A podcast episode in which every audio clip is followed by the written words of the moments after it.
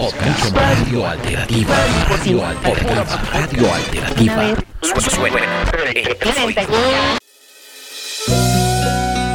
Hola, mi nombre es Juan Millán, hago parte del colectivo Subarcivos Mural y somos los autores del mural que está en el portal de Transmilenio de Suba que se llama Sintiendo mi Suba. Este mural es una línea de tiempo pensando en el territorio de Suba, pensando en, las raíces muiscas y en el tema de su cosmogonía, arrancando con Bachué como la, la mujer creadora. Cuando ella sale pues del agua, ¿cierto? Que también se convierte en la mujer serpiente y básicamente hace un panorama también de lo que era este territorio, ¿no? Pensamos que este territorio pues básicamente estaba cubierto de lagunas y nuestros antepasados o los indígenas muiscas pues hacían ofrendas a Bachué. También representamos el cóndor para indicar también de, el territorio grande de los Andes que hacemos parte de esta cosmogonía. Contamos un poco de, de la ritualidad a través de las ofrendas que se hacían en el agua, un poco también de cómo vivían nuestros antepasados. En la canoa podemos ver algunos de los accesorios que se usaban, de los elementos que ellos usaban para la comida y algo que está en la canoa que también es muy importante es el pez capitán,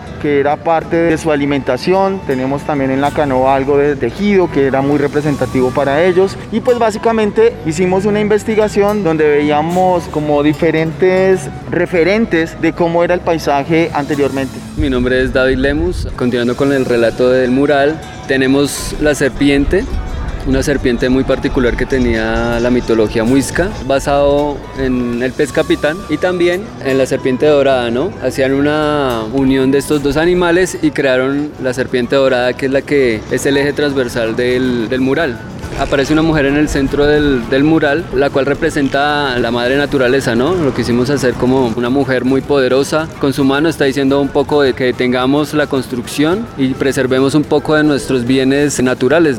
Está también representado por el centro la iglesia fundacional de Suba y pues la parte rural, ¿no? Aparte de toda la alimentación pues muy característica que es la papa y el maíz, además de algunos elementos de flora y fauna muy característicos de la región.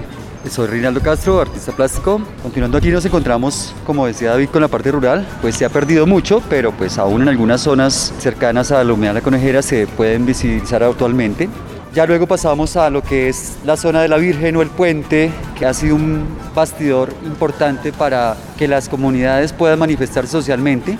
Dentro del puente, bueno, nos apropiamos un poquito de esa, de esa imagen también del puente y barco también realizado por el maestro Lopera hace algunos años y restaurado hace poco. Y esa incidencia también que tiene visualmente allí en este lugar, esa oportunidad para la comunidad de expresarse frente a lo que quieren comunicar, quieren evidenciar y hacer sentir que está pasando en su localidad. Y ya nos encontramos luego con esta parte urbana muy contemporánea, muy cercana, y ya pues lógicamente los medios de transporte son muy importantes para nosotros. Es una localidad bastante afectada porque tiene muy pocas zonas de acceso. Esta es una de las más importantes, la llegada por la vía Suba y es como lo que queríamos visibilizar aparte de este crecimiento urbano que ha tenido la localidad, cerrando aquí lógicamente esta serpiente que enlaza toda la historia.